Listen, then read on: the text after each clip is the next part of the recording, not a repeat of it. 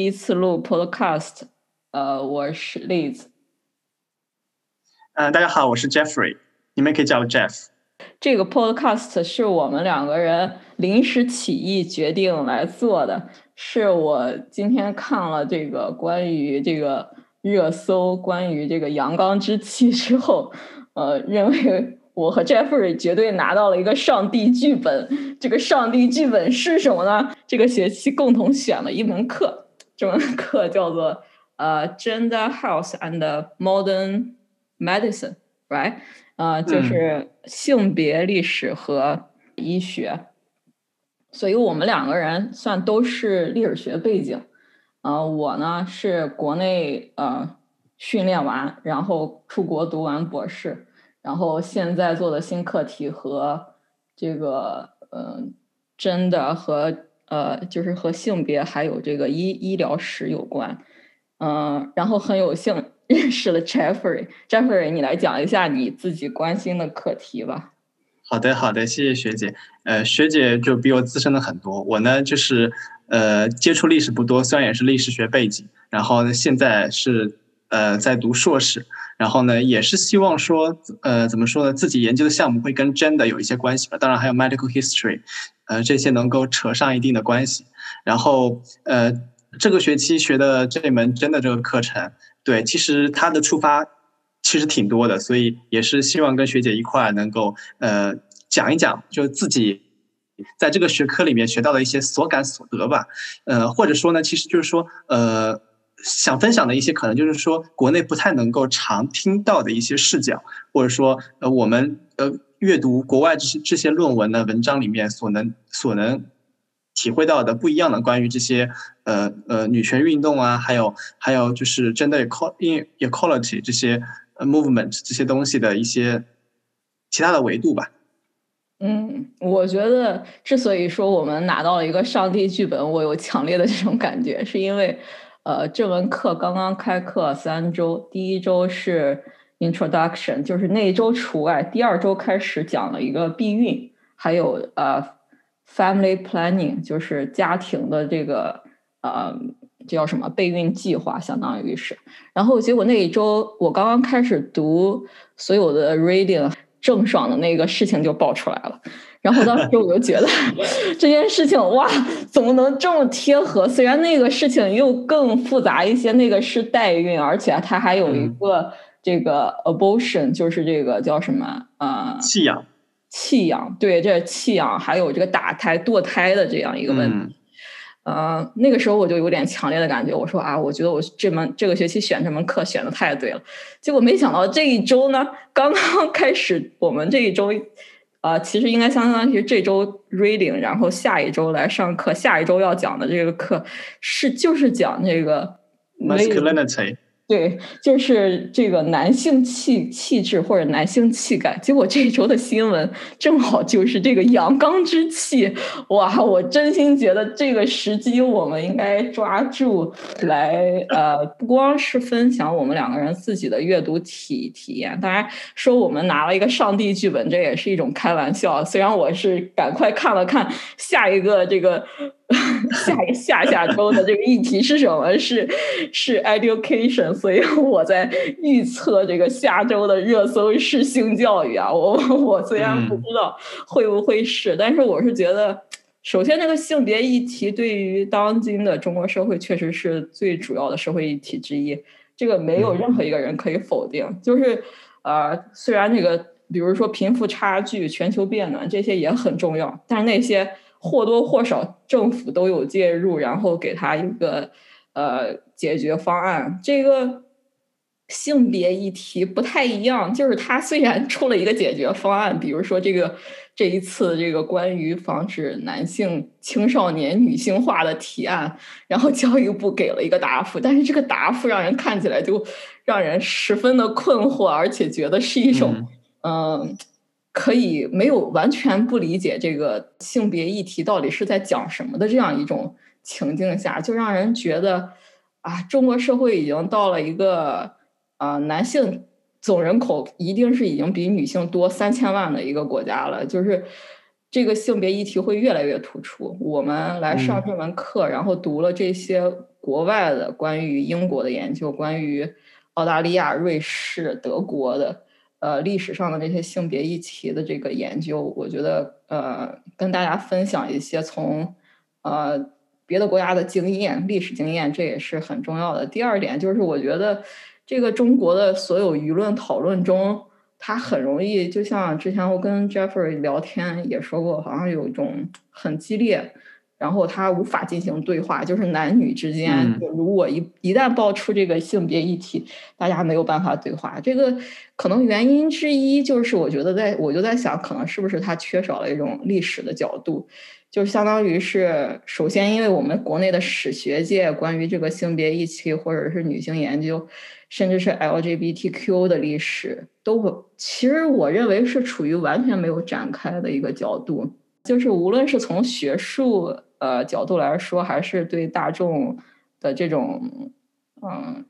认识，还是说对于我们自己，哪怕是在这门课上，如何能够更好的跟外国同学 交流，对吧？我觉得我们都不应该放弃这个机会，然后来来 record 一下我们自己的所思所想，然后能够更好的和大家展开一个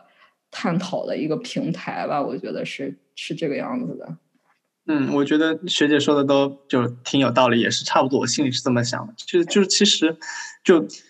呃，我我选这门 gender 的课，也也有一部分原因，是因为上个学期怎么说呢？选了另外一门，也是跟学姐一块上的一门，呃，warfare 的课，就是讲战争的课。然后呢，它里面就。提到了很多关于包括 masculinity 男子气概啊，还有包括那个呃士兵以及就是说士兵所具备的一些素质这些问题的探讨，而这些问题的探讨里面，今天经常会涉及到就是性别本身这样一个概念。然后我觉得这这学期这门课跟上学期差不多，算是一脉相承。然后呢，就学习这两门课过程中，就会有很多的关于这个领域的这些的一些想法，而这些想法，我觉得在呃，在我来。就是说，来英国这边学习之前，可能在国内的一个学术氛围里面都很难去阐发出来，或者说很难去得到这些观念。对，对，我觉得，而且我一定要提这一点，就是 Jeffrey 绝对是值得鼓励。就是如果是我的话，个人历史上可以记一笔。我们这门课一共多少个学生？十七个学生选。然后 Jeffrey 是唯一的男性，哇！我，然后我和 Jeffrey 是两个唯唯二的两个中国人，当然我算是旁听了。其实你是真正的在修学分，这个角度还是不一样。所以我觉得这个真的是厉害厉害厉害，因为我知道国内的 这个男生来选真的的课或者是性别研究的课的本身就很少。然后，嗯。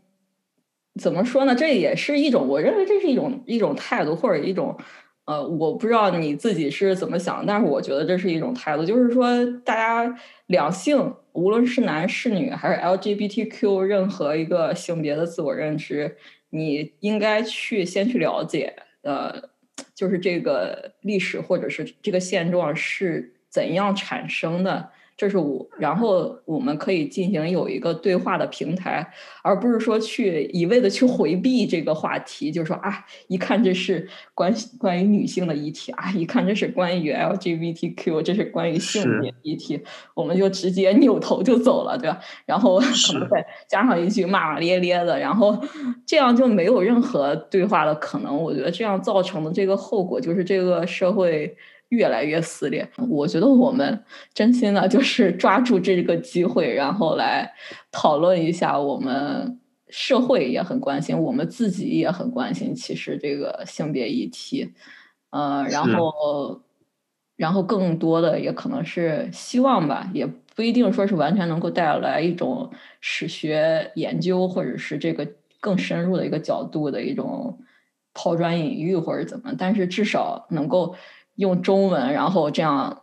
读一下我们读呃，告诉一下大家我们读的东西，然后让大家更了解国外的史学界怎样去讨论性别议题，尤其是从历史学角度，我觉得这个还是很有必要。再加上这个，其实他的这个这门课的这个呃。叫什么 keywords，其中一个还有一个就是 medicine。当然，这和我们带带的这个学院有关系，就是我们都是学医疗史的、医疗人文历史这个专业的，所以我觉得这个嗯，真的本来这个性别和医疗嗯就是很密切的一个关系。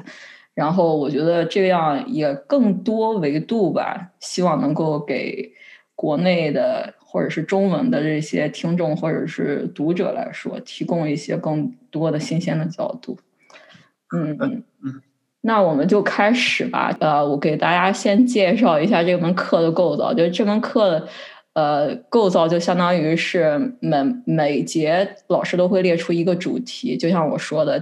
第一堂课的这个主题可能就是这个避孕啊，然后呃，避孕和这个计划生育，其实在我看来更像是一种计划生育和避孕的。然后虽然这个郑爽的这个问题，这个议题我们错过了，但是后面还有一节课，我记得是有一个专门一堂课讨讨论 abortion，讨论这个。呃，堕胎问题的，可以到时候我们可以在那一节课的时候再深入讨论一下这个关于郑爽，或者是我相信后面还会有源源不断的关于这个堕胎的，还有这个这叫什么弃养的这个问题出现在中国的新闻上的。第二周就是我们今天要读的这个课，就是关于男性气质。这门课，呃，这这一节课，然后老师一般都会给四篇，三到四篇必读科目，就是比较重要的这个这个期刊论文或者是这个书的 chapter 就章节，然后再跟随着四五篇，然后就是呃各种各个方面的不断的补充关于这个议题。第一篇就是这个 Joanna Burke 这篇文章，先讲 Burke 这篇吧？好的，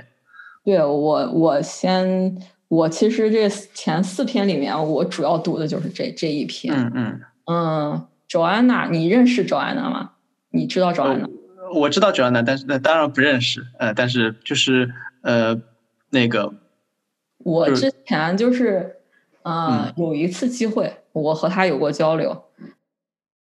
嗯，她是一个精力特别旺盛的一个学者，女学者。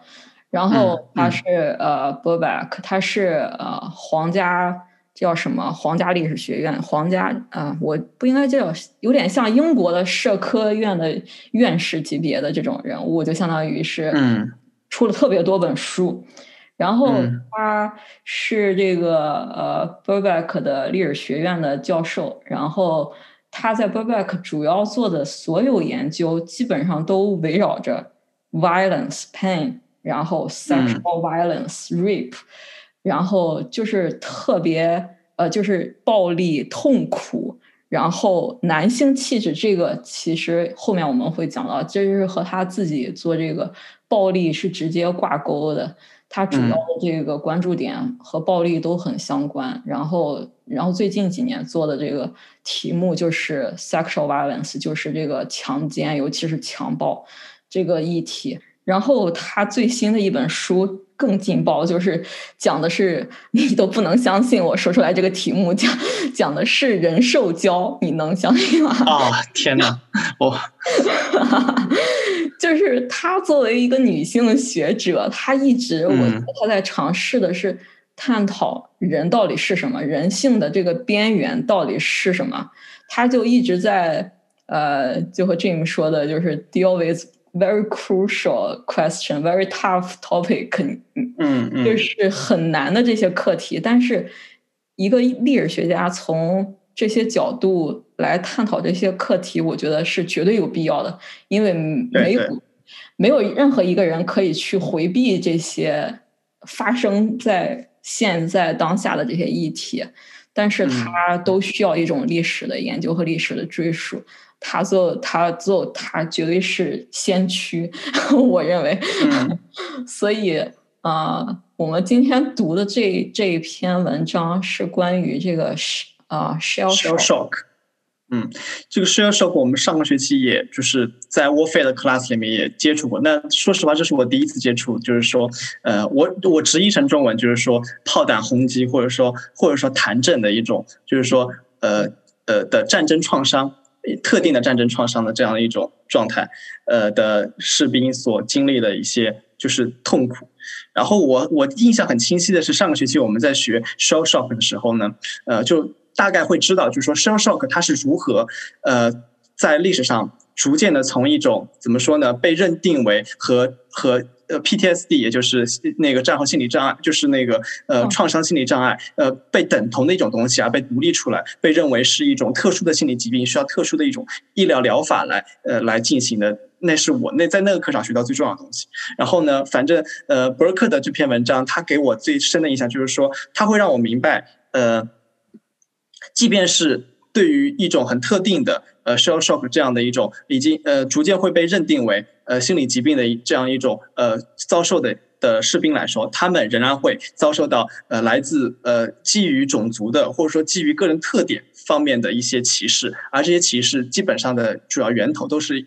呃一种叫做 masculinity，就是男子气概的东西。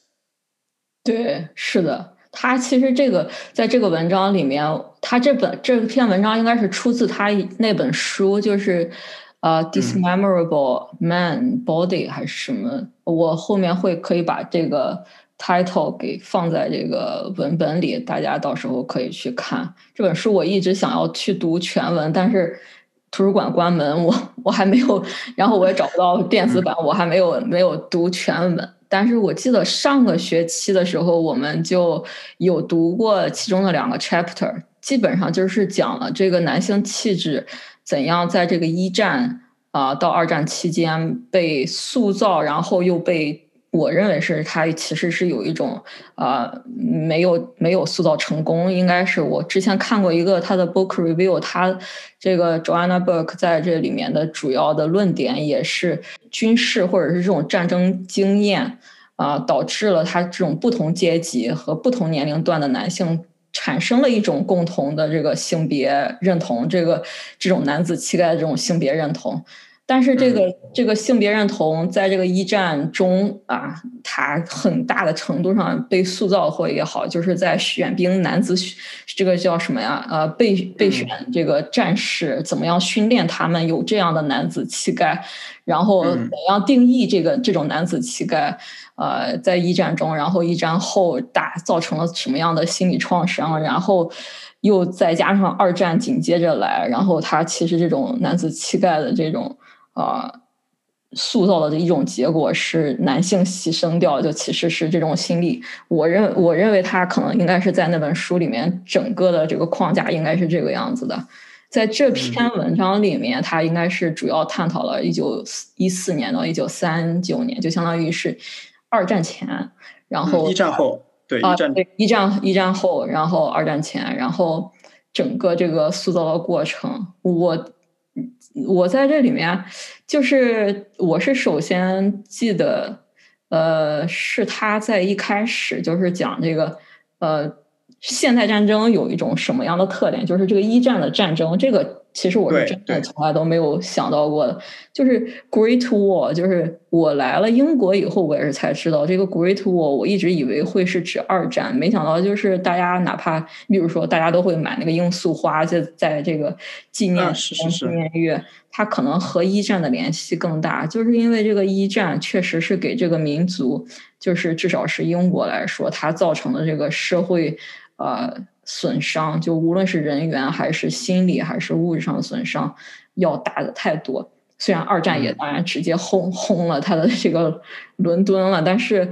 嗯，一战的这种，嗯，我是读了他的研究以后，我才理解为什么大家会这么的去纪念或者是呃这个研究一战的原因吧。然后他可能给出的一个角度就是这个呃战争创伤这个精神压力。这个一开始他就讲到这个一战的时候，当时大家挖很多这个战沟，你就在这个战沟里要待很久，然后你一直处于这种恐惧紧张的状态，但是你又。不能够就是像过去的那种过去的那种非现代化的战争来说，你比如说两两方对垒，然后我虽然恐惧，但是我可以泄愤，直接找个人拿拿来砍了，对吧？他为他有一种报复，然后抒发的这种这样一种心理。但是他在这个里面就讲，你你因为要在这个战沟里面待很久，所以你就 没有办法去抒发，然后他造成的这种精神。精神压力也是更大的。然后结果这个时候他就出现了一种这个 manhood，就是男性气质，或者是呃这个战场上其实。呃，嗯，叫什么呀？怎什么样的士兵更英勇吧？我觉得他他就开始进行这样一个呃历史的文本的分析。就你看那个时候他他引的这些资料里面，那个时候的讨论就和中国我们现在的讨论 十分的像。我觉得，嗯嗯，对，非常的相似。对，一个正常，这是这是一九一八年的英国，然后正常的男人是什么样子呢？就是他可能是这个。呃，杀这个小动物，它可能不眨眼，对不对？它可能更淘气，它用的这些词。然后它是一个异性恋，对不对？然后积极异性恋者，嗯，对。然后他就是说，嗯，甚至他对他的长相都会有一种一种描述。你看，他就会说，你有一个非常慈善的眼睛，然后但是有一个呃 squared chin，就是这叫什么啊？呃，方下巴。啊，方下吧，这种这是男子气概。我 现在来讨论一下，有一个人，这个就就是这个提案，他说要防止男性青少年女性化的提案。我其实是觉得他可能觉得这个社会氛围上，无论是这种韩流啊，或者是什么。Pop 这种 K-pop，idol，嗯，对 idol 的这种文化，它可能造成了一种女性化或者是男性阴性气质这种呃一种现象。然后另外一方面，它可能也会有，我认为是有一种 LGBTQ，就相当于是同性恋者增加这种暗含的意味在里面，所以它和这个异性恋。呃，才应该，它这个里面暗含的这个意思，好像是异性恋才应 才应该是有男男性气质、阳刚之气，就是表现在什么？就是你是异性恋，我觉得它是有这种暗含意味在里面的。补充一下吧，就是说我挺认同，就是学姐刚说的，就是说，呃呃，一战是可能会比二战来说更加对呃英国乃至整个整个。欧洲它具有更强烈的影响，呃，主要是体现在一种民族性方面，因为就战争的惨烈程度而言，那么。二战虽然伤亡人数明显更多，但是二战的当中是以德国打闪电战为主。然后呢，一战当中很多的战役都呈现出一种，呃，怎么说呢，是一种壕沟战，呃，那个，并且是伤亡人数就是呃呃是当时世上所罕见的，就难以达到一种战争，并且在一战中的英国士兵的实际参与数量是多很多的。二战当中大家所知。都知道，就是敦刻尔克大撤退，撤退完之后，英国就是在坚守本岛以及被轰炸。然后，但是一战当中，包括索姆河啊，还有还有那个呃凡尔登绞肉机啊，这些大型的战役当中，英国的英军的死亡人数都相当之多。所以，这也会导致说，怎么说呢？就是说，在一战的战争过程当中，呃呃。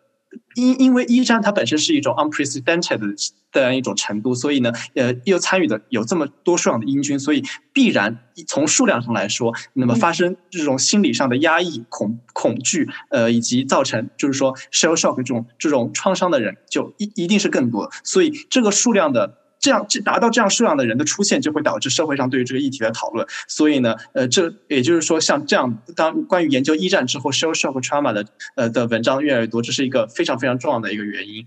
嗯，对你其实可以给大家再介绍一下 shell shock 和一般的 PTSD 有什么不一样？是说经历过。重大的呃，可能会影响到你的生命的，或者说是呃大型的一些一些创伤，而不是说你简单的一个 witness，而是说就是你可能要经历过这个事情之后，你才会称之为 PTSD。而 shell shock 的它是一种更广义的状态，就是大概就比方说你目击到，或者说是你被影响到这样一个程度，然后呢，他花了很长时间才把这两种方呃做做做出区别，再花了很长时间再把嗯再把那个 PTSD 和 shell shock 它它的一个疗法给给它。变出来啊，就是慢慢的发明出来，而是从慢慢从电击来来变成心理治疗，再变再再辅助给你更多的一些呃疗养所这样一个东西，所以它是一个经历了很长一个历史过程，而可能我们我们国内或者说有医疗水平到这个程度，但是我们的呃我们的理解能力或者说我们的共情能力还没有到达这样的程度。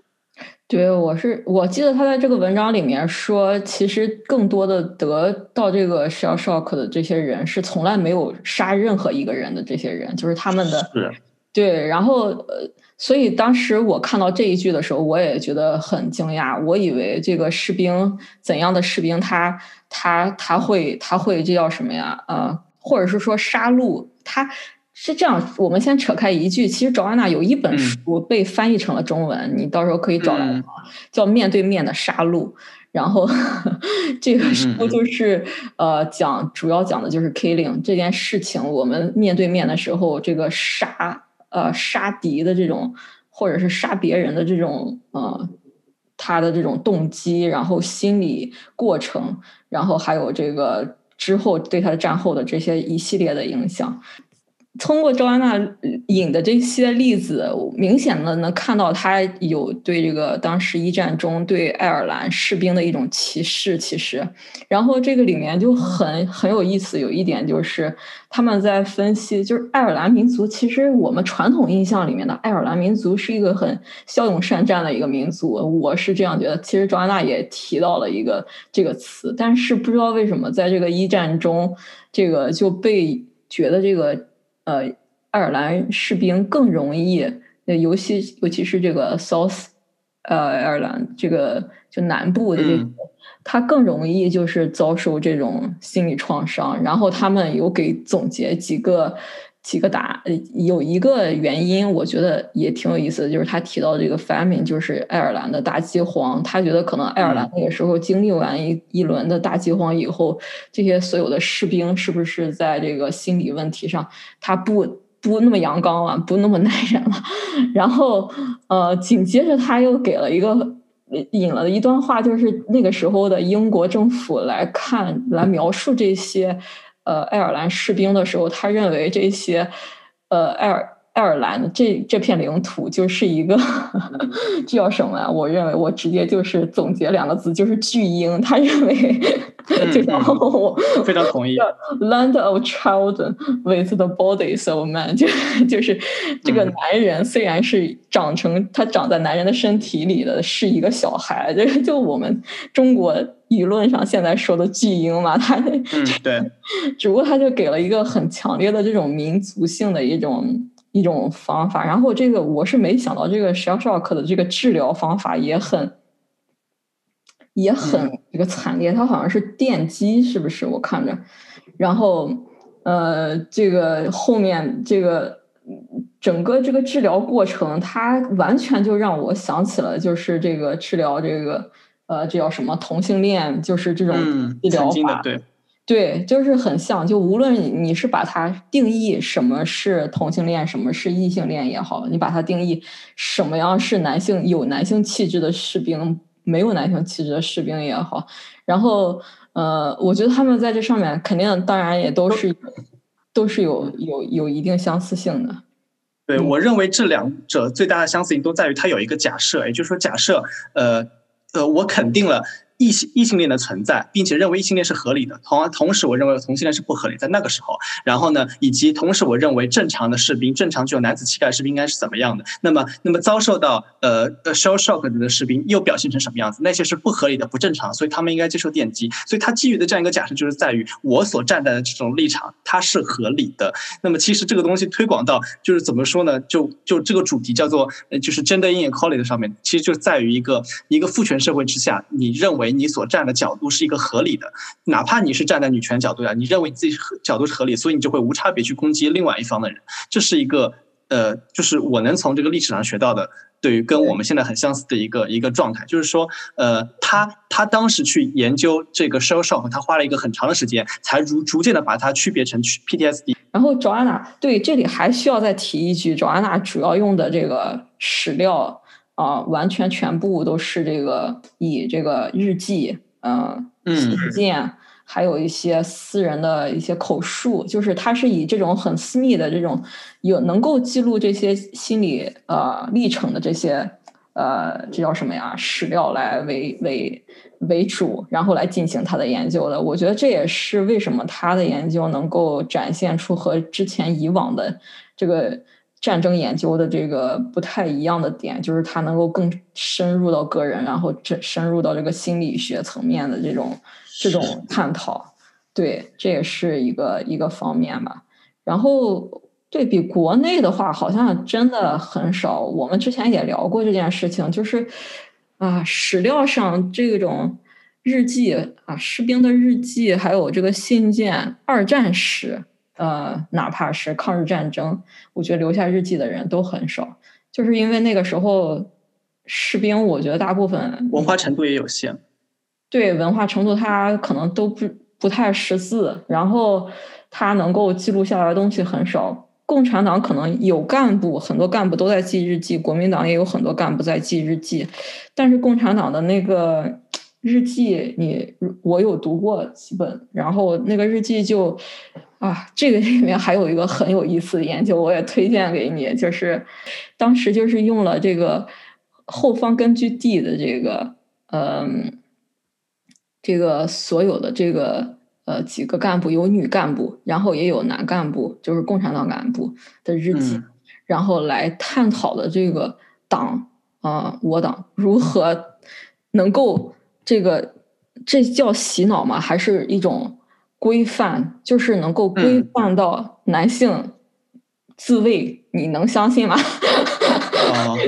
就是这个，就是它相当于是有一种像是。宗教性的探讨，就是比如说我自慰，他就会很细致的在这个日记里描写啊，我这个是否他是其实是从这个 love 就是谈恋爱这个根据地呃时期，然后呃男女双方谈恋爱，这是不是一件纯是不是一件纯洁的事情这样一个角度来开始展开的。然后这个男性的这个干部的这个日记里面，后面就是他要不断的在反思，他认为这个。呃，我是这个干部，然后我可能呃做自卫这个动作，或者是我去谈恋爱，是不是就是对党不纯洁？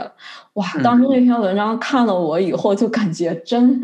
就是让我就是大很吃惊。其实，然后但是你想想，它确实是有一种就是日记这种，就是说我们就说日记这种史料能够带给带给一种。带给大家一种不同的一种视角，不同的观点和视角。我觉得，对对对，我很同意。就是说，呃呃，上个学期学 shell shock 的时候，就感觉到 shell shock 它会给我一种很很很官方史学的感觉，就是说我能够得到普及，得到它关于特别是呃。我记得那篇文章里面讲到了 shell shock，它是在通过最开始的时候是通过诗歌来来来阐述的这样一个含义，然后逐渐的被医学挖掘到，然后它是一个很很自上而下的给我普及。而伯克的这篇文章，他给我很感很明显的观点就是，他非常的呃能够联系到 humanity，很非常富有人文气息，能够让我了解到，就是说呃呃，他具体体现到每一个人身上，特别是关于爱尔兰的。的这些这些人的描述，就比如说，他可能呃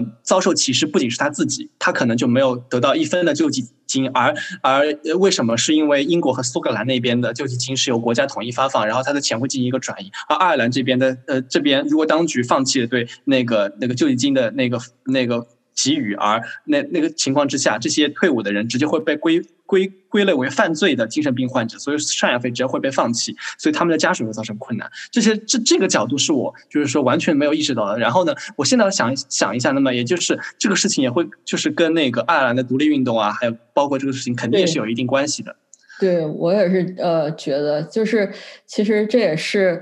我我之前呃也是不太理解这个呃。就你有去过曼城吗？就是曼城的市中心啊，呃，没有去过，是一个完全。你有机会以后去曼城的话，你可以看一下曼城的市中心和这个呃格拉斯哥相比，它是一个特别新的一个市中心。这个在在在英国不太常见，就是大家都一般都会保保留很多这个工业革命后这个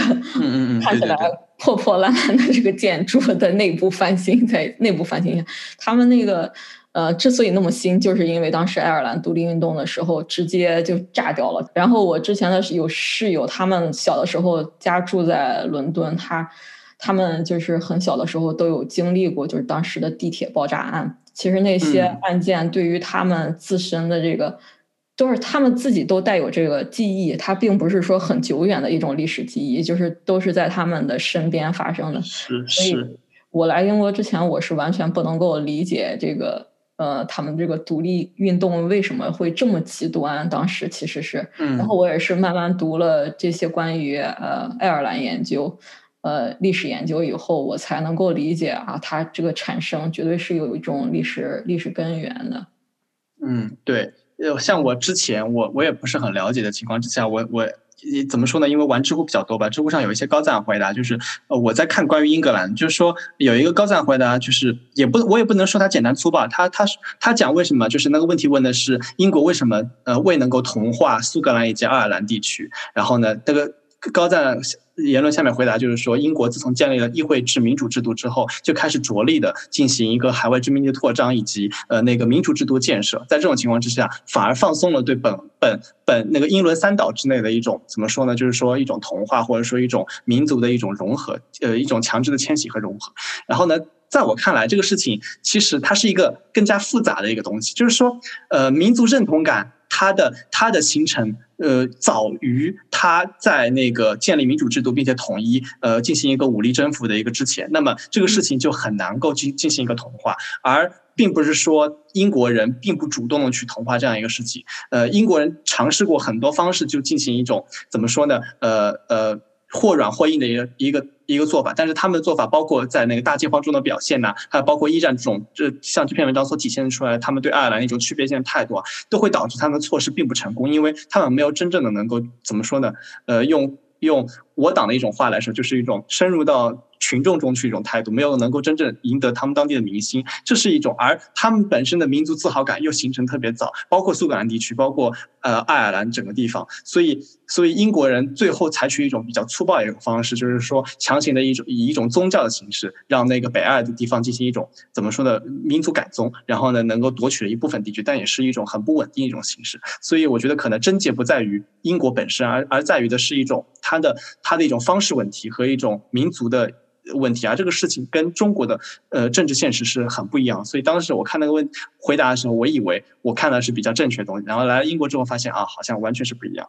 对，其实那个回答现在听起来其实就是很中国化的一种。对对对对，其实中国本身我们国家内部，当然这个话题可能会有点敏感，但是牵扯到这个阳刚阳刚之气，其实我们就已经很敏感了。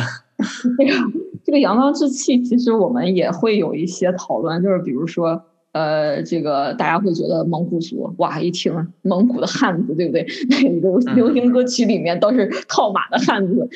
这种一听就是阳刚之气的民族。然后，比如说这个彝族，我不太我不太知道你你会不会。你知不知道，就是这个我们当时这个开国这个几员大将里面，其中有好几位其实就是这个彝族的呃少数民族的将领，然后大家就会有这种一种刻板印象，就会觉得哇，说这两个民族，呃，大家这个这个叫什么阳阳刚之气最最厉害，然后汉汉族这种儒家有的时候给人的这种传统文化上，它确实就会有一种。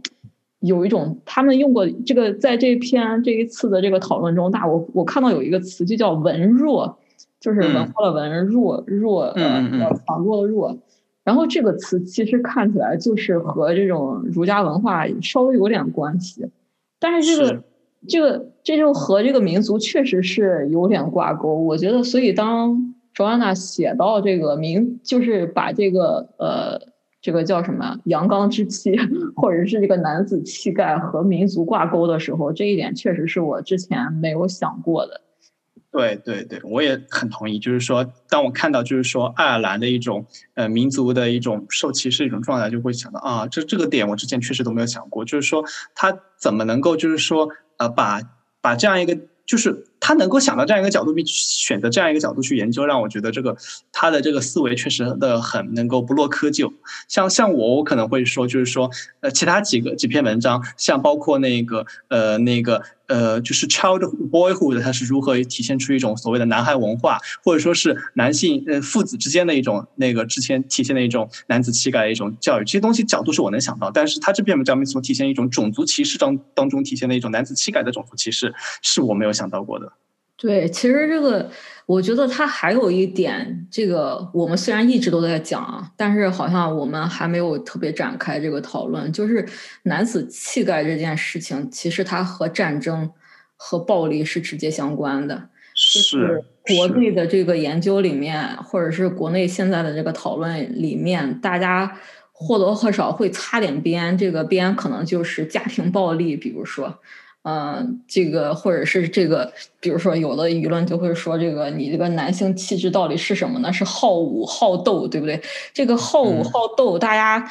这一听这两个就是比较有这个攻击性，然后他可能会带有一种暴力倾向的。然后卓安娜的这个切入点，其实是我认为他是有这样有意义的，想要说这个呃，这个战争对于这个这个。男性气质的这个塑造的这个塑造，对是什么样子的？还有一个什么样的影响？而且你记得吗？上个学期开就是那个读的他那本书里面一一章。然后特别有意思，就是当时为了训练士兵的男子气概，包括增加他们的身体素质，然后有一个教官站在这个桌子上，带着大家来做这个广播体操。当时我看了以后，我就立马觉得哇，这不就是我们从小的训练吗？然后这一次讨论这个阳刚之气，还有这个呃，这个教育部的回答的这个答复里面，我。我从头到尾读了一下，其实说白了，他也是以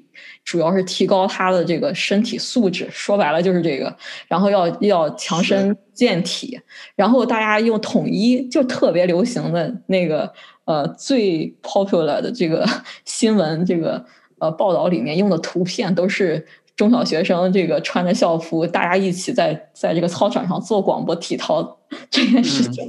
就做广播体操这件事情。其实是在英国训练一战训练士兵的时候，大家会 会一起去做广播体操，然后这个训练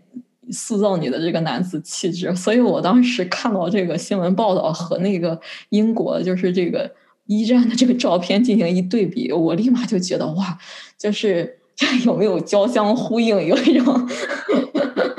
跨时空的呼呼唤的一种感觉。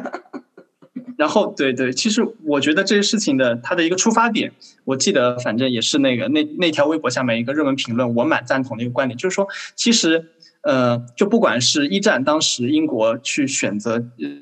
的增增强士兵的身体素质，还是说现在国内这样一种方式，他们的出发点究竟是说为了防止男性的女性化，还是说就是说我们单纯是为了一种怎么说呢，提高呃我们人民或者说军队的一个身体素质，也就是说这是一种呃。这是一种出于呃社会必要性的考虑，还是说出于一种那个维护男权社会的考虑？这个观点是这个的出发点是我们很难以去理清楚的。那么在这个出发点理不清楚的情况之下，它的走向就变得不明确。那么比如说我在一战的时候，我去训练身士兵的身体素质，导致他们之后出现了一种 shell shock。之后，我会我我就对你进行一种所谓的男子气概的歧视。那么，那么，那么这个事情是否合理？如果你是出于提高人民的身体素质，那你就不应该对他们进行一种呃歧视。而现在我们中国的问题也是一样。那么，如果我我我我我为了答复你说防止男性女性化而去提高人民的身体素质，因为我提高人民身体素质做广播体操是男性女性一起做，并不是只有男生做，对不对？那么我去提高了之后，那么我再说你，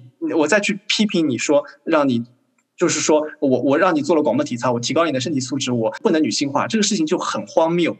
因为我提高你的身体素质，跟你表现出你怎样的一个气质是不完全是两码事情。所以我当时这个评论我就很赞同，就是说你的出发点到底是为了什么？你的出发点是有可能是好的，对你有可能是为了防止。因为我在另外一篇文章啊，就是我们这周阅读另外一篇文章里面，就是讲到那个西奥多·罗斯福。罗斯福一开始的时候他就讲到一个观点，就是说他认为美国社会进步的最大的。最大的敌人、最大的幽灵是懦弱。他用了是 effeminacy 这这样一个词。这个 effeminacy 既可以理解为女性、女性气质、女性的气，又可以理解为男性的懦弱。所以它是一种，我觉得就是娘娘腔。其实我觉得这就是最好的翻译。对，但是但是他用了这个词，但他并没有直接用呃呃稍微稍微离俗一点，比方说 sissy 这种词。所以你可以理解成就是说，呃，他认为懦弱是阻碍社会进步最大的力量。但是呢，我们很多的执行者就会把这样一种观点直接。一刀切为了我防止男性女性化，那么你的出发点到底是否还正确呢？那么你在见到这样一个出发点的时候，你是不是如果你的出发点不是这个话，你是不是可以把这个事情理清楚的？我是觉得，就是我们来分析为什么这个我大家这个官方就或者这个教育部嗯会有这样一种回复。首先，我我确实我认为啊，我我认为中国现在确实是一个父权社会，就是它是一个厌女，甚至是一种厌女范围这个气氛。特别浓厚的一个社会，我们到现在的口号可能还是不要杀女婴，对吧？就是大家的这个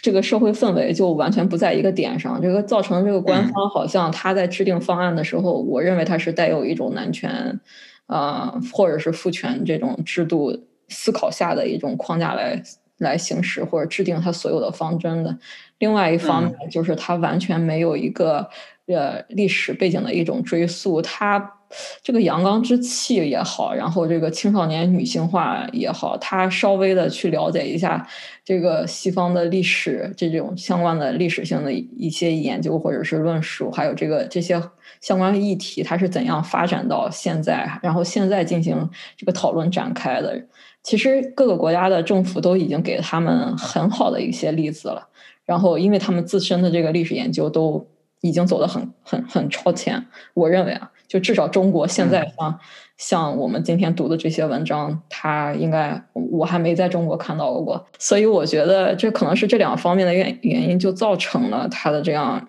出现了这种完全不协调，然后也不能。只能够对于他的管理或者是统治进行一种完全是自己自己打自己的一种状态，自己解构自己的一种状态，这完全不能够不能够说服或者是深入中国现实吧？我觉得也也不只是这一一个问题，就很多问题上它都会出现这种脱节。其实说白了，我觉得可能就和这个制定关制定这条政策，或者是说。呃，写这个文章或者写这个答复的这个官员的素质，还有这个整个政府的这个执政素质，它可能是直接相挂钩的。那我刚才想要想要更进一步的讲的一个问题，就是他卓安娜为什么在这篇文章中，他直接要，或者是说他的研究为什么一定要把这个男性气质和这个战争挂钩？我认为他肯定是觉得这两个。之间是有一种联系的，其实这也是我们国内的这个讨论到现在还没有深入到这一点的。就是你当你的所谓的男性气质，这个先且不论这个男性气质是什么，或者这个阳刚之气是什么，你进行了一种培养以以后，你对于一个西方国家来说，它本身对于中国现在就。处于一种敌意态度，然后认为你有一定程度的强兵夺武，然后强兵夺武，然后你这个呃，在训练男性气质这件事情上，它其实有一种战争化的一种状态。我是认为它是有这样一种思量的，然后它可能会和这个阳刚之气和这个暴力直接的发生，它会或多或少的是有有一定。一定关系的，所以他为什么一一直在强调这个战争对于男性气质的这种塑造？而这个这个塑造的结果是什么呢？他其实在这个文章最后也回答了，就相当于是他一定是失，他是失败的，至少在英国经验上来看，他是失败的。他失败原因就是你各种各样的这种所谓的一番塑造之后，他最终是抵消了你。你消消失或者是摧毁了你造成的这种精神创伤，各也好，各种各样的不平等啊、不协调也好，它其实是摧毁了你本身的那种男性气质，让你这个精神这个啊得了这个这叫什么 shock 也好呀，PTSD 也好，它其实是对你整个社会的这种本身存有的这种所谓的阳刚之气的一种消解，所以这个对于。啊，战争或者是对于这个暴力和这个阳刚之气之间的这个讨论啊，他从这个角度切入，我觉得他是有这样一种考虑的。嗯，我我的观点啊，我我我分两块说，我说先说就是英国或者说欧洲这块，我我很赞同，就是说学姐你刚说，还包包括博客他所表达的一种观点，其实就是说，呃，怎么说？因为呃，从地缘的政治来分析，欧洲。一直都是碎成一块一块的，包括英国在内，包括爱尔兰在内，就是所有的这些国家都会面临的，呃，就是一直到一直到二战之之后，一直到二战结束，就。之前的这一从中世纪这么长一段时间来，所有都是战争威胁是很严重的，在在各个国家各个地区都是这样子，所以他们所整体形成的一种氛围，就是说他们或者说他们男子气概怎么形成一种很重要的一个因素，就是一种长长常年的一种战备化、一种战争化的一种状态所形成的一种男性的需要的一种呃的一种要求，或者说怎么说呢，在这种形成中的一种所谓的社会达尔文主义的一种呃一一种一种观点、一种要求，导致他们越来越要求呃男性的一种勇敢的气质啊，还。包括呃能够适应战争的一种气质啊，还包括各种各样的，这这这是我很赞同。然后呢，我我就说回中国的话，其实我觉得就中国的社会它本身的它的男性气质的产生的一种，或者说 masculinity 这种产生的一个背景是完全不一样的。因为我觉得中国的男性气概它产生最根源的问题是在于意志确立的一种怎么说呢？封建皇权的一种一种影响。我觉得是怎么说呢？就是呃呃一种从古代确立的一种男性的 privilege。它这个东西其实它跟它跟战争或者说跟或者说跟那个呃就是什么是就是就是就是竞争，它其实没有关系，它其实是一种天生的一种培养，然后这会导致一种这个社会的习俗越来越就经过，然后一直到明清时期是顶峰嘛，所以它的它的习俗会越来越强，越来越强，越来越强，所以到现在，我们就算是我们倡导男女平等情况下，它这个社会的。本身的这个习俗也很难去消弭，然后呢，这就是为什么，就是说教育层面，或者说是普通的正常的那个呃学校层面，其实中国呃男男男孩子所经历的 peer pressure，或者说是或者说是那种呃那个社会的那种。那个怎么说呢？呃，bully bully culture，它其实没有西方严重的，但是呢，呃，中国社会所面临其他层面，就比如说呃婴幼儿方面的重男轻女，还有社会呃社会 social burden 方面的男性应该怎么样？应该孝顺，应该买房子，然后应该娶妻生子，应该怎么样？应该怎么样？然后以以此相应的对女性的要求，它这些东西是比西方严重的多得多的。这是这是两种完全截然不同的一种社会文化。然后呢，究其原因，是因为。中国传统的一种，呃，它的性别要求，它呃导致了中国目前的社会政策的一种男女平等方面，它只局限于一种教育以及以及那个社会公德，就比方说，呃，男呃女士优先这种东西的一种呃口头层面的普及化和那个教育层面的普及化，而并没有实现到实到社会呃风俗的革除以及那个以及那个那个就是呃本身家庭层面那种改良，就是男性应该怎么样，女性应该怎么样，这这是做不到的。而且而且我觉得那个。中国社会的怎么说呢？领导层面并没有意图去把呃其他几方面社会进行彻底的改良，因为这个事情本身是符合怎么说呢？怎么符合社会绝大多数人的利益的？呃的一种一种一种很温和的一种渐进式的方式。我我我自己感觉，你这样正好让让我想到我读的嗯第二篇文章，就是关于这个 putting daddy 呃 in the picture。就是这个关于 fatherhood 的这个这篇文章，Johnny Bell 他在二零一三年写了一篇文章，是讲这个通过这个澳大利亚的这个女性杂志，一九五零年代的女性杂志，讲这个 fatherhood 父亲化，就或者是父亲角色，然后怎样在这个一九五零年的澳大利亚被讨论的，啊，然后他的用的主要材料都是澳大利亚。本地的这个女性杂志，然后他通过不光分析这个女性杂志的女性读者会给这个杂志社写信啊，然后呃还有一些就是这个呃里面牵扯到的一些广告，就是各种各样的这个广告画面，就是包括文字还有这个广告图像的这种分析来讲这件事情。然后他其中就提到了一点，就是呃这个在一九五零年初的时候。五五十年代初的时候，当时大家，呃，其实，呃，传统的这个社会舆论，就是那个时候刚刚经历完这个二战嘛，然后呃，开始了一个消费主义啊昌盛的时期。父亲作为一个这个家庭主要的这个来这个赚钱的这个角色，其实传统的大家认为这个父亲的这个家庭角色一定是呃特别强势、特别重要的。然后结果，这个作者，这个这个 Bell，他就在这个文章里面，就是讲了其中有一点让我印象特别深刻，就是在一九，因为他们经历西方社会，包括澳大利亚也好，他经历过二战，然后他看到了希特勒就是纳粹的崛起崛起，然后就在这个纳粹崛起的这个过程中，他认识到了这个专制政府啊，对于这个呃。世界或者对于他的这个社会造成这个影响，所以，啊，它不光是一种社会的一种政治氛围在外的一种讨论，它可能会对他家庭内部的这个父亲角色、母亲角色，还有这个孩子的角色，它会产生一一定程度的影响。就是大家会开始质疑这个父权，就这个父亲的这种呃专制在家庭内部啊，他的这这个角色会会会他会避免。你比如说，他就会讨讨论到那个时候有一个读者就是讲来信，就是他每周六都会跟他这个呃 boyfriend，就是这个女女生都会跟这个她的男朋友这个呃出去玩，然后他父亲总是很强制的来管制他，然后来进行一种打断阻阻挠，然后结果这个时候他通过的方法就是大家。呃，全家人坐在一起民主投票，就是我们 要不要这个？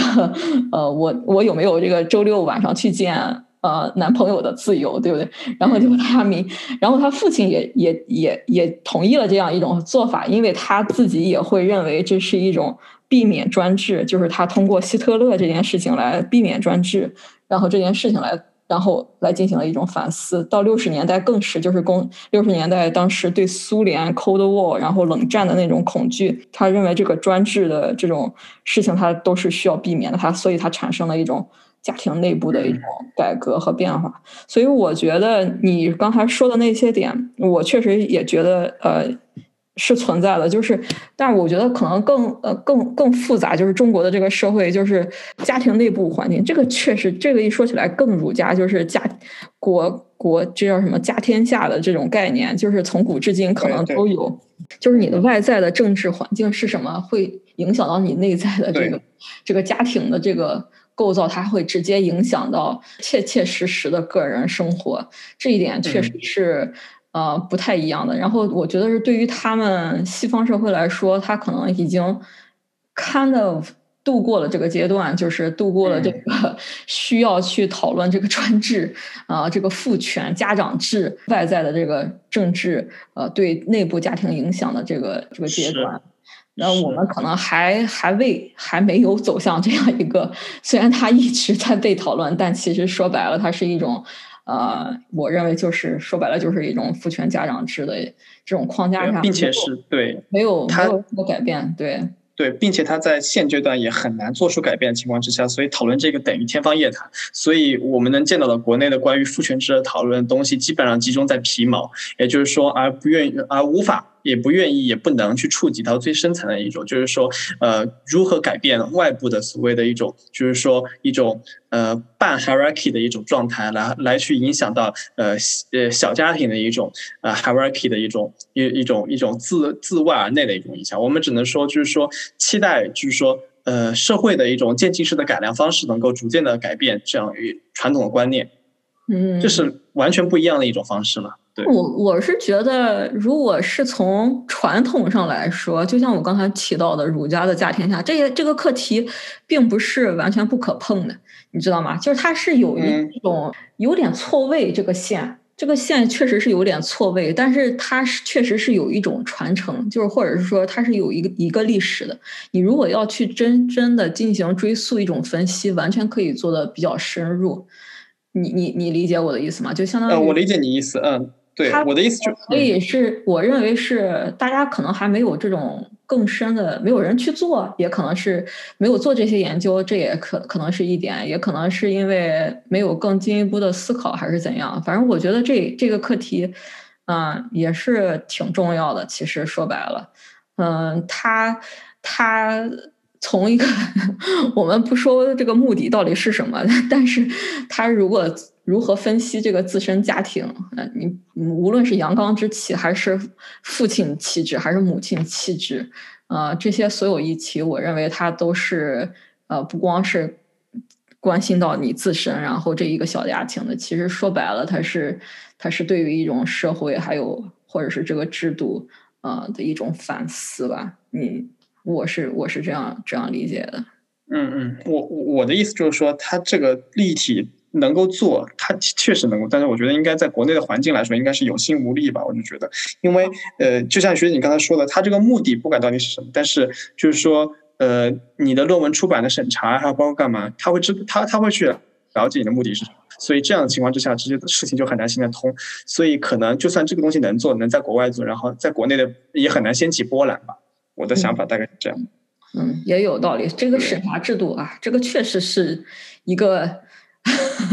很严重的一个问题。这个啊，这个以后我们再说吧。我们这个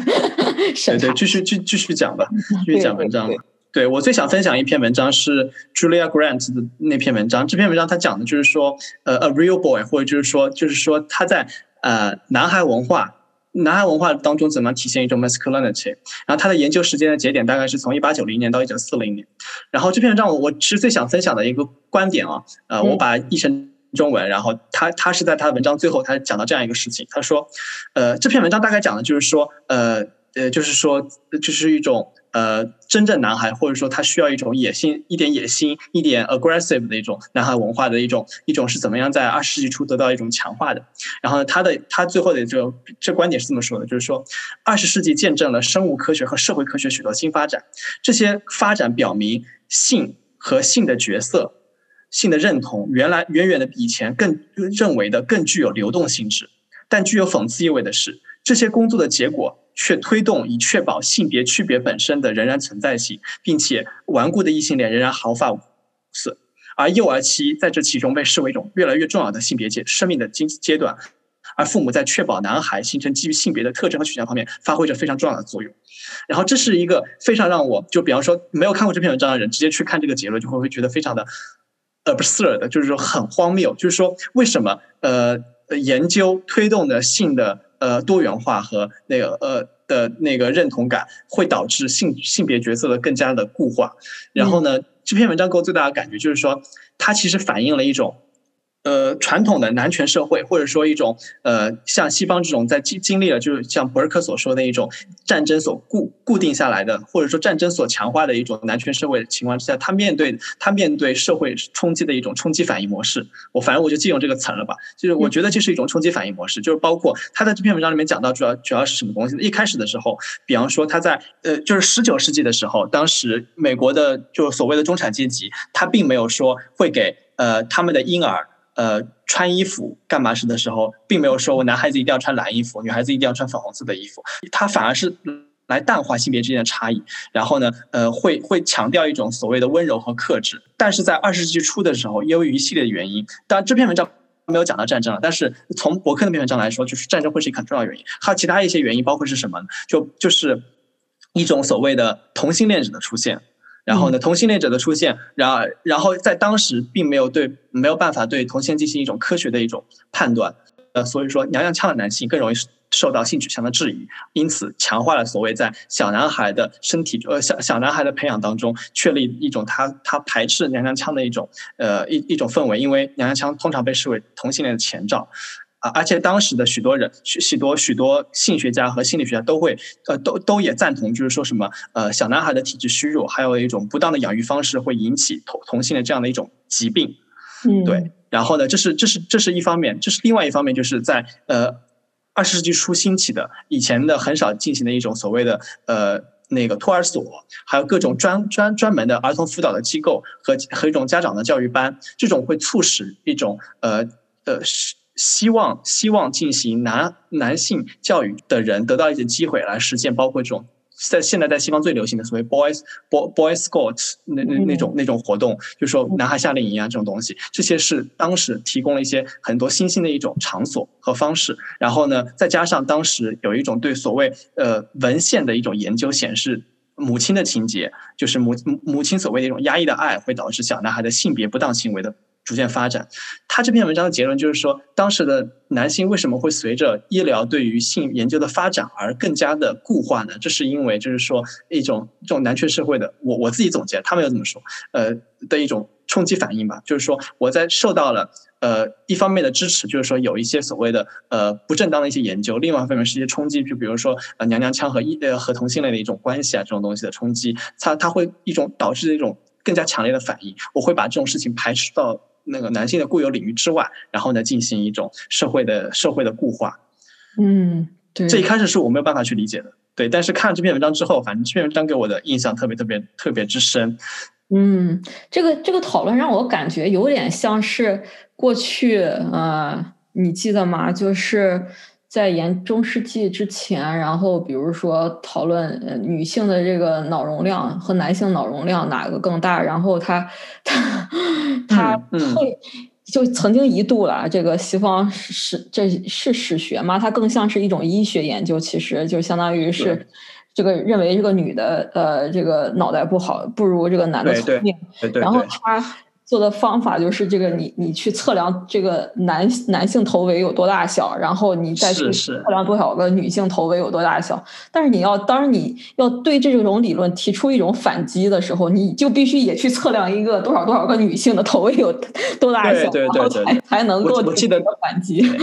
当当时，因为我记得好像就是中世纪也是有关于这个方面，就是说还有人去研究，就是呃女性肋骨是不是比男性少？因为就是研究关于亚当夏娃那个例子，然后呢，当时又是就不允许解剖，所以呢，当时那些那些那些为了研究证明出来这些结果的人，就是去找专门的去捡死尸，就是说星星台下面死尸体，就进行进进行秘密的解剖，也是秘密的，然后去看他们的肋骨数量到底是多少，干嘛干嘛，然后来逐渐得出结论说，男性跟女性之间没有存在，就是包括脑容量啊，包括。包括那个什么肋骨之间的明显的差异这种事情，就相当于是你要去回应你不同不认同这个问题，你要去回应这个问题的时候，好像你你的方法就是 你也必须要按他的套路来做一遍 这些所有的实验医学实验一样。他就，但你还提到一个，他就相当于是我我听起来像是一种反扑，他可能不是反反应，他或者是反击，他他像是这种更。他有一种更强烈的一种意识，他是呃这种研究，他可能有一种宗教，他可能在国外的这种环境下，他还不太一样，就是他有一种宗教的气氛。对对，我我刚才我记得好像有个地方，对这篇文章里反了，宗教是在那个二十世纪初、十九世纪末二十世纪初，反而是来维护，就是说呃不应该将那个所谓的性别区区别来来推广到小孩子身上的。就当时有一个霍尔博士，因为霍尔博士他是一个专。著名的就是关于那个呃，就是我们应该推广，就是说让男孩变得男人的一种想法。当时呢，有一个呃，《芝加哥邮报》有有有一篇文，有一篇匿名的报道是这么说的：，当说呃，那个当今世界上有一部分很不文明的一些部落，就是说原始部落，他们的想法是所谓的说男孩跟男人应该战斗。为了改变他们的想法，我们向这些人派遣了很多的传教士。我们正当我们终于开始祝贺自己从野蛮人当中拯救一些人中，这位霍尔博士站了起来，建议我们教我们儿子。做让我们一直努力教的那那那那些野蛮人能够避免的事情，多么多么荒谬！对，因为他们的当时宗教是为了驱逐野蛮，而这个事情在当时被认为是野蛮的，就是说所谓的战斗干嘛干嘛。但是呢，怎么怎么说，这这又跟伯克那篇联系起来了。那二十世纪初两场大战可能就改，差不多算是半永久性的改变这种观点，然后让男性的打架干嘛干嘛这种东西不再认为是极端的，而再认为是正常。对我这篇这篇文章也看到关于这个东西的讲。就他当时说，就是说在十九世纪末的时候，呃呃，男子气概的一个重要的点，就是你不仅会要学会，就是呃，他是有这么几个点，就是说有强烈的好奇心，有对权力的热爱和一点野蛮，但是呢，你还要有有一种自制力，自制力会被认为是男子气概的一个重要体现。这是在十九世纪末的时候，仍然仍然被广泛认同，但是到二十世纪初这个就没有了。然后这个取而代之的就是说，呃，男性的一一就是一种无边无际的一种 aggressive 的一种状态是可以被认同的。哦，我理解你的意思了。Julia 这篇文章里面讲了很多关于就是塑造男呃塑造男孩文化的一种呃几个因素，就包括有同性恋的因素，包括有文献的因素，包括有教育机构因素，但他唯独没有讲到战争因素。但是看了呃 b u r k e 那篇文章，他他这个角度就补得很关键。你看，就是为什么二十世纪初的。时候，呃，这种观点突然被强化了。茱莉亚一直没有回答，但是伯克就帮他回答了。就其实就是一种战争的因素，我觉得就就其实挺挺明显的。要不然就就是排除了两次大战，可能他没有达到这种程度。我。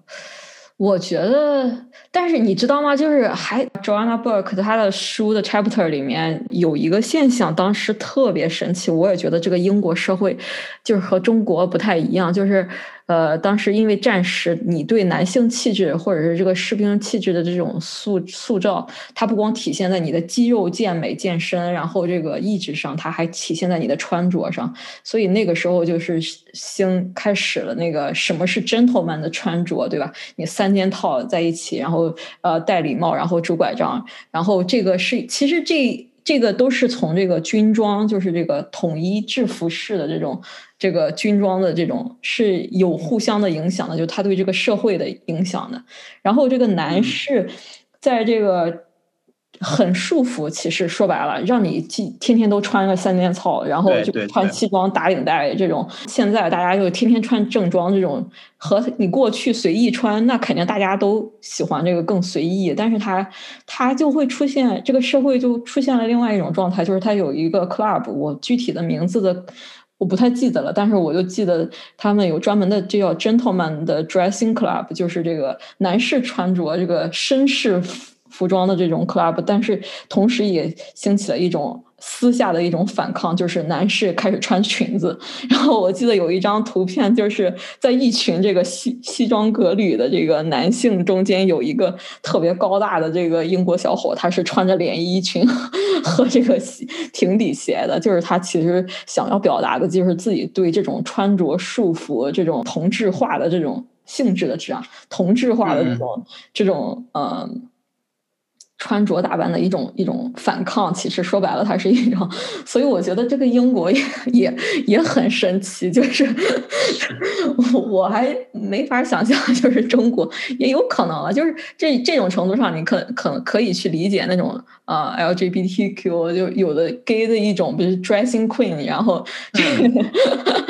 这 种这叫什么？你这种文化反抗。对对对，它更多的是一种文化反抗，你可能从这个角度就能够理解。所以我觉得这种男性气质的塑造啊，你刻意去塑造的结果是什么？我觉得在 Book 的这个研究表现里面，他其实给了一个挺明确的解答，就是你的注定是失败的，然后你会有一种反扑，或者是一种，或者是是怎么说？它不是反扑，就是或者是说你是自我消耗。啊，你何必？我非常同意这样的一种 观点。你何必或者何苦，然后去提这个话题，然后去做这样一件事情呢？然后我觉得，首先它是和暴力挂钩的，在他看来肯定是，然后和战争挂钩的，战争和暴力挂钩，然后最终造成的是你对你男性气质的这种损耗，反而是一种自视我呃轻视的视啊。然后我我觉得这种。这种东东西，这这应该是对我们今天的这种嗯中国社会的这种什么阳刚之气的培养，我觉得应该也有一定的借鉴吧。对，同意。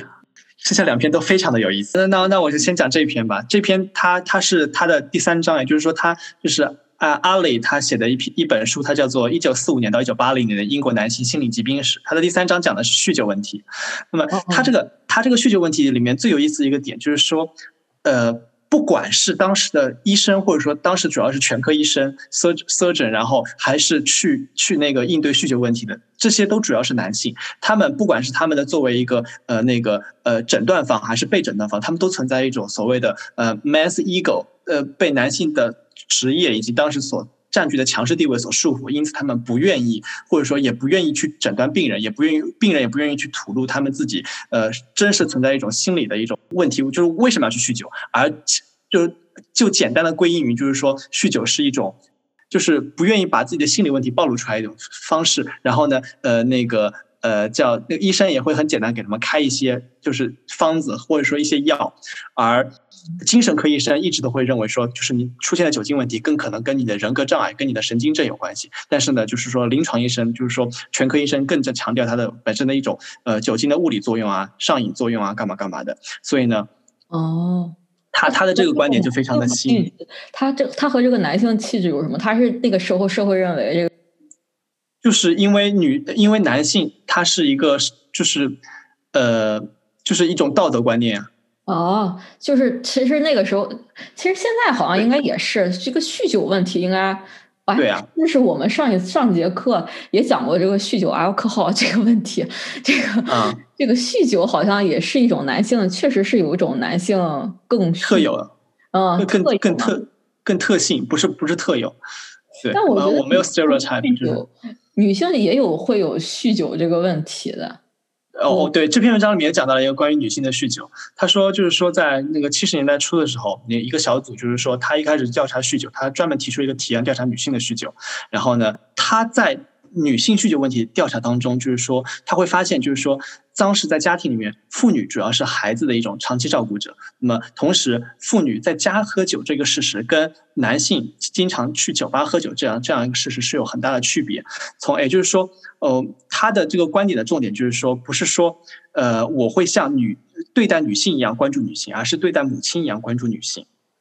他他他对他的这个观点，呃，并且他他的结果是，如果会被诊断为是一种就是酒精上瘾或者酒精中毒的话，女性更有可能会标记为说心理问题，就是说你有抑郁症干嘛干嘛的，而你的一种就是酒精中毒会被医认为是一种你因为。你有心理问题而产生一种继发性的一种疾病，然后呢，呃，就是说来屏蔽女性，她本身真的是为了酗酒的一种污名。就不管你是不是真的有抑郁症，我都我我会告诉你是抑郁症。而对于男性正好相反，我会告诉你，男性你是呃你是为了那个就是减轻压力或者是干嘛干嘛去喝酒，而并不是你真的上瘾或者说你真的心理问题。我会掩盖你就是说你的心理问题，这是对男性跟女性有一种截然相反的一种态度。嗯，对，而且我在我读的这一篇这个关于父亲，这叫父亲气质，就在这篇文章里面，其实他一开始，比如说讨论到这个，呃，他用了很很大的篇幅来讨论家暴这个问题，其实，然后是家暴这个问题一开始的这个出现，也会是认为啊，这个和弗洛伊德直接挂钩，也和你刚才说的这个 childhood，就是这个。呃，童年这个儿童儿童化或者儿童性这种研究也直接挂钩，就是弗洛伊德的这个理论当时特别受受欢迎。然后二三呃一九二三十年代，呃呃那个时候的弗洛伊德理论，他就。提出了一个很重要的观点，就是你你的小的时候，你所有的一切行为都会决决决定你长大成为一个什么样的人啊！对对对对，开始关注这个小朋友的这个心理健康，他开始就是回归家庭，探讨这个家庭的这个父亲角色是什么，母亲角色是什么，然后啊童年角色是什么，然后就是所有的这个讨论就是那个时候开始产生的。然后结果，这个在父亲角色这个讨论过程中，这个家暴问题就是和这个男性气质其实是那个时候是一起讨论。那个时候他引了一段资料，那个资料也特别搞笑，他就是差不多就是说。父亲还是一个巨婴角色，你知道吗？啊，了解。就一九一九三零年代，他认为那个父亲是一个巨巨婴角色。这个父亲在孩子出生之前，母呃，这个父亲是独自占有这个妻子的。当当妻子变成母亲以后，他把他母亲呃，这个妻子把自己更多的关爱就给了这个孩子了嘛。所以他这个呃，作为一个巨婴，对吧？他本来应该受到这个妻子的关照关爱，然后。这个呵护，结果这个时候这个孩子夺走了他的一切，所以他行为上更趋向于暴力，或者是更对社会不满，也是都是因为这个这个孩子剥夺了这个妻子对他的这个关注，然后他是有这样的一种那个时候讨论，就是有好多医生都是从这样一个角度来对这个问题进行分析的。当然后面对，嗯，对，那个时候二三十年代就是。这和战争也有关系，但是他他还是会说是因为这个妻子不够照顾这个丈夫，你就是这样一个角度来来来进行讨论，也也挺有也挺有启发的，我觉得。对我我我记得上一节课的就是 gender 呢，就是就是那个呃第二节课。就是避孕传统为什么？就是它的一个关于它理由的阐释里面就讲到，就是说男性文化的存在，呃，或者说 masculinity 的存在，呃，解释为所谓的那种呃，包括那个家暴。还有包括强奸和合呃的合法，以及以以及女性受害者的有罪论这些东西联系在一起的一种很自然而然的社会现象，而这个社会现象本身是不合理的，这是为什么为什么要倡导所谓的就是推翻呃父完全父权制的一种存在，这是一个最重要的理由。对，其实他这这个这个观点可以用来去解释，就是说为什么家暴这个事情的存在，它是一个本身父权制的产物，而并不是说它它是一个个人。性格性格差异，就是说，有些男人会家暴，有些男男人不会家暴，所以这个事情跟男权社会没有关系。就是这这这个观点，其实是可以被驳斥的。嗯嗯嗯，对，还有一篇文章，就是跟那篇文章，呃，观角度不一样，但是他的两个观点很相似。就是就刚才这篇文章，就是讲到酗酒问题过过程中对男性的一个诊断，他更注重于一种，就是说他是身体方面的诊断，就是说为了掩盖男性的所谓，就是说呃。嗯，不性，因为性格的压抑跟性格的抑郁，更更有可能被解释为男性不男性啊，男性是丧失男性气质，变得女性化存在。然后这篇文章讲的是那个五十年代，就是说男性，呃，关于男性更年期的讨论，它在五十年代突然消失，为什么会突然消失的一个一个理由。当时就是在五五年五五五年之后，关于男性的那个更年期本身是否存在，以及他如何进行诊断，就是说是否注射睾酮啊这样一个讨论，一直就就完全消失过去。因为在当时就是说出现另外一种就是说镇静剂，呃的的出现，然后使得男性可以就是全科医生更可以使用镇静剂来对付对给给男性进行一种广泛性的开药，然后呢来来来消除他们内心中的一种紧张、疲劳、抑郁这些东西，而。避免使用睾酮这样的东西，因为睾酮这个东西可能就因为睾酮本来是睾丸激素啊，就是说你可能缺少男性的一种激素，或者说你变得女性化的一种东西。然后它更广一种观点就是在于，就是说男性中年本身一种有存在一种危机的，就说压力很大，在这种情况之下，你你会你给他进行一种所谓的就是说你缺少呃男男性激素，就是说你有荷尔蒙的危机，这种更加会令人不安。那么你更可能会遭受一种丧失 man man man man masculinity 的一种一种问题。疾疾病诊断，如果你简单的作为一个镇静剂的一种身体的方面的一个措施，更加符合一种所谓的你很勤劳，你很养家糊口糊口，然后你为了是工作压力不得不倒下了，然后呢就非常之类的这种男性形象更加符合，也会维护他们的一种内心形象。对，这这篇文章其实跟那个酗酒那个问题是很相似，就是说当时存在的一种观点为什么会消失，就是就是因为呃。呃，根深蒂固的呃男性的社会或者说男对 mas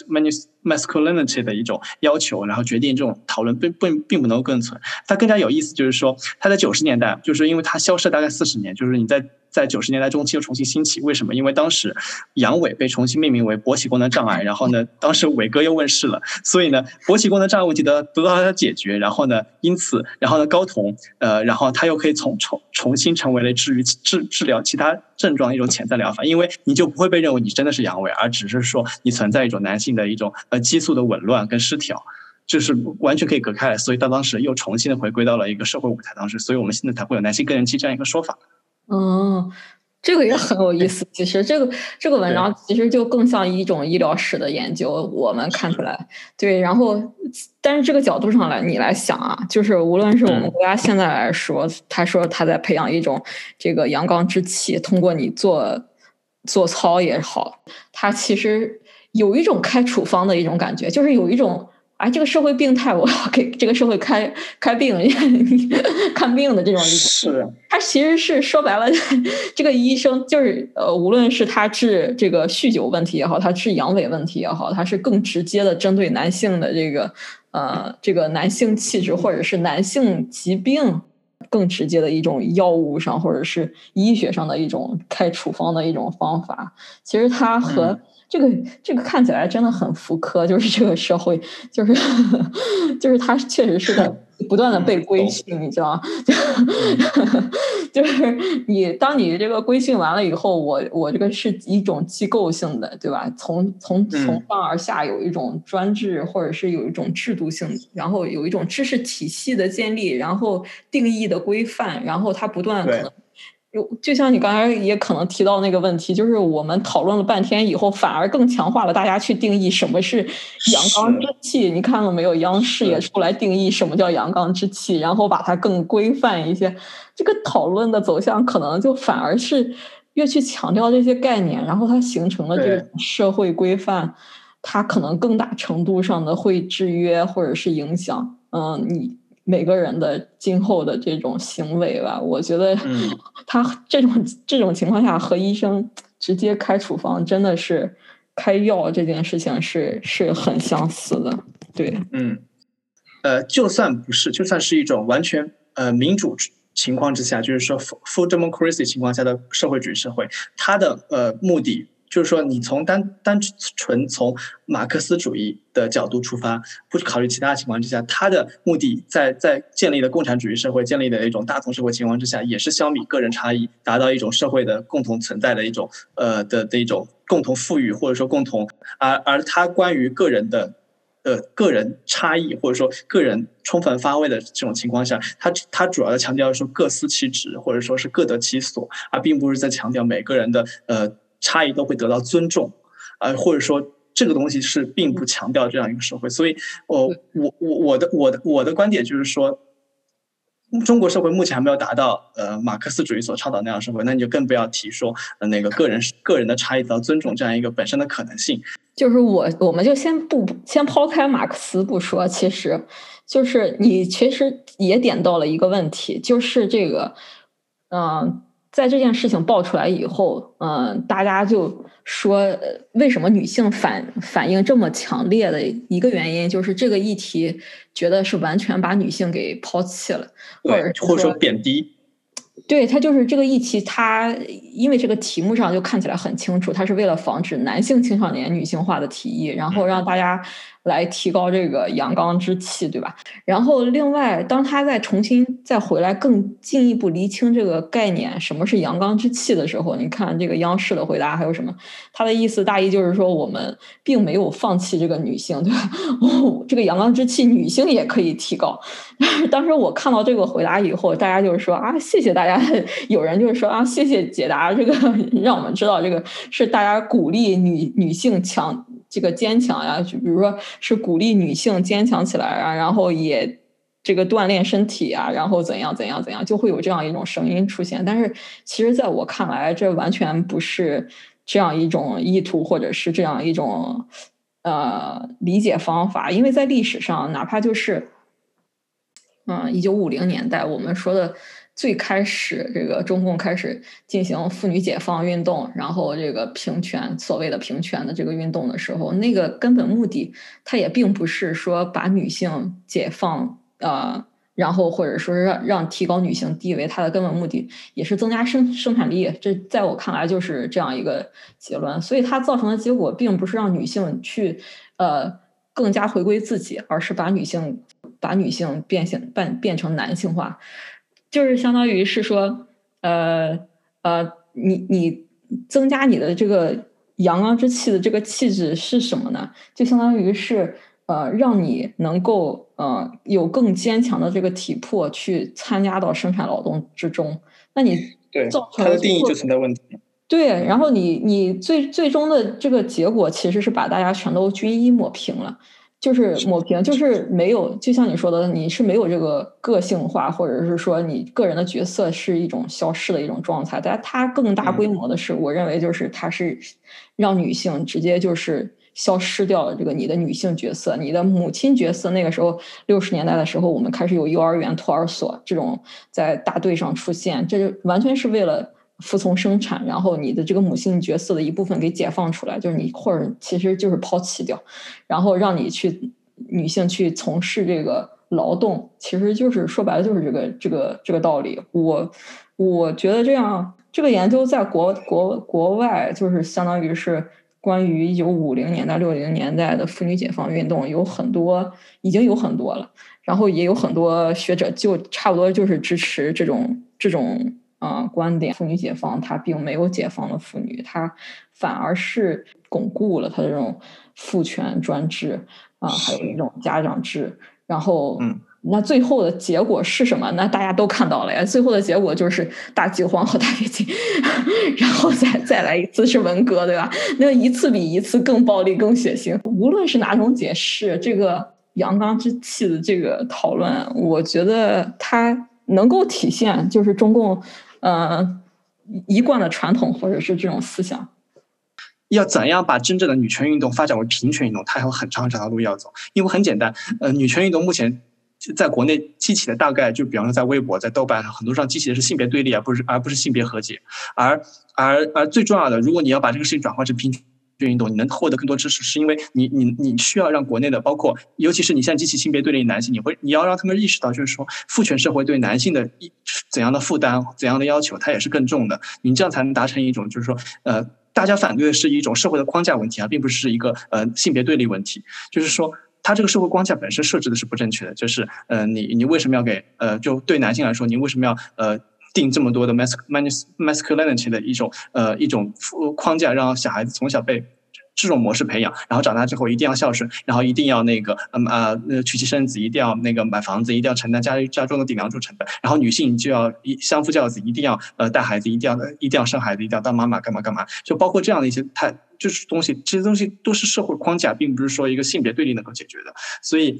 怎么说呢？就是用用一句话来说，就是说哀其不幸，怒其不争。但是你有没有办法去怎么说，去把这个事情扭转到目前所所存在的层面？因为它目前目前能够有这个事情，已经是国。虽然这个我们是做的是真的，就更像是性别研究了，但是可以再做一期，呃，feminism，就是他们历史上的 feminism 的一种演变，或者是呃发展过程是怎样？对，因为他们的社会议题怎样接近，然后从而对我们现在的这种。呃，国内的女权主义的这种历史，嗯，然后现在处于一种什么样的状态？然后未来走向是怎样？然后能看是否能够提供一点借鉴吧？我觉得是。然后他之所以为什么这么激进，我我也能够理解。但是我觉得我们从历史角度来切入讨论这个议题。就是想要能够给大家提供一种对话的可能，其实说白了也是。我一直觉得我能够，我身为一个女性，我能够理解，呃，为什么这个这么极端，为什么这么所谓的这么田园，然后为什么呃国内呈现出一种不同，或者是呃这个和和所谓的正常的这个西方的这种。呃，更理论、更成熟的这个女权运动不一样的这种走向，呃，原因是什么？我我都能够理解，但是我也确实觉得这个社会需要的更多的是一种对话，就相当于是女权运动，它不能是啊，只是女性来发声，或者是女性来讨论。嗯嗯，它更像是一种社会议题。它如果男性和女性之间没有对话、没有沟通的可能。那他这个问题永远不会解决，他会更加撕裂。我认为这个也没有什么这种撕裂的这种社会，应该是大家都想避免的。当然，有的会有更多的人 可能觉得这个啊，就是要来天翻地覆。我们两个人来讨论，就是也是算是一种男性和女性的对话。看 看非典型男性和非典型女性的对话，看看能否从这个历史所谓的我。我认为这个历史的角度就是还是能够给大家一个讨论的平台，这也是为什么历史学，呃，有这样一个一个好处，就是当然你可以不同的视角去解读不同同一段历史了，但是但是至少它可以给你给你一个讨论的平台。对我我觉得对我非常同意这个观点，我觉得历史学。给我最重要的一个观点就是说，他会给我很多不同的角度去看待同一同一个议题、同一个想法，而而很而我怎么说呢？就是国内的很多议题，或者说国内的社会正正的趋向，它是变得越来越二元化的。我我我就不单纯的说性别对立这个问题，就是呃，就更广义上来说，就之前就是那个昆明的那个暴恐事件，我在我在那个热门评论下面看到的清一色都是我们不关心那个施暴者背后的故事，我们只想。就是他被击毙，以及被他以及所有人质安全。对这个观点，你说他贬义吗？他不贬义，但是极端吗？他挺极端。就是说，这个社会一定是善与恶的。那么恶，它有没有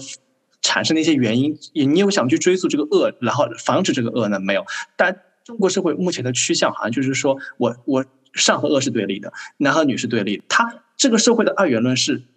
是，反正我是我最不想看到的。然后我觉得历史学最重要作作用就是说，你你你能看待每一件事情当中，它你有很多的角度，你能够去了解到很多的 A B C D 很多面，它不只是正和反，它有很多的角度去阐述这样同一段历史，你会你会了解到这个事情的丰富性。那么我就觉得你以后在面对其他什么样的事情当中，你可以多思考思考。就就呃。一一个人十恶不赦，就算他十恶不赦，他他的恶的原因是什么？我们可以去讨论吧，也没有必要说把这个事情完全的封杀掉或者干嘛干嘛的。就是我最讨厌的就是一些什么举报啊、封杀啊这样一些很极端一些操作。就是说，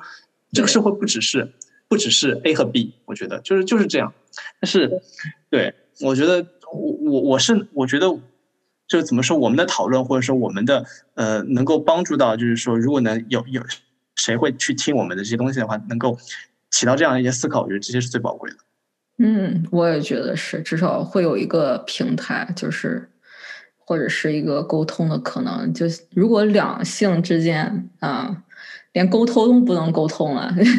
那我觉得这个也就彻底拜拜了，你知道？但现在看起来，这个趋势好像就是沟大家沟通也都不能沟通。那我们要不然今天就这到这儿，差不多四十几个小时。我们因为下一周的议题性教育，我们就看下一周会不会有一个新闻爆出来是关于性教育的。我们来大胆预测，下一周的热搜是性教育。然后，然后我觉得大概大概率不会，悲观的说，因为性教育从来没上过热搜。那反正我们就按照还是按照我们我们自己的走。其实性教育这个这个题之前也被讨论过，这也有很多问题出现过。然后我们都可以结合着一起再说一说，到时候再，我们就下周再再来录。嗯，好的，那那就那就学姐拜拜，各位拜拜，我是 Jeff。嗯，大家再见，我是 Liz。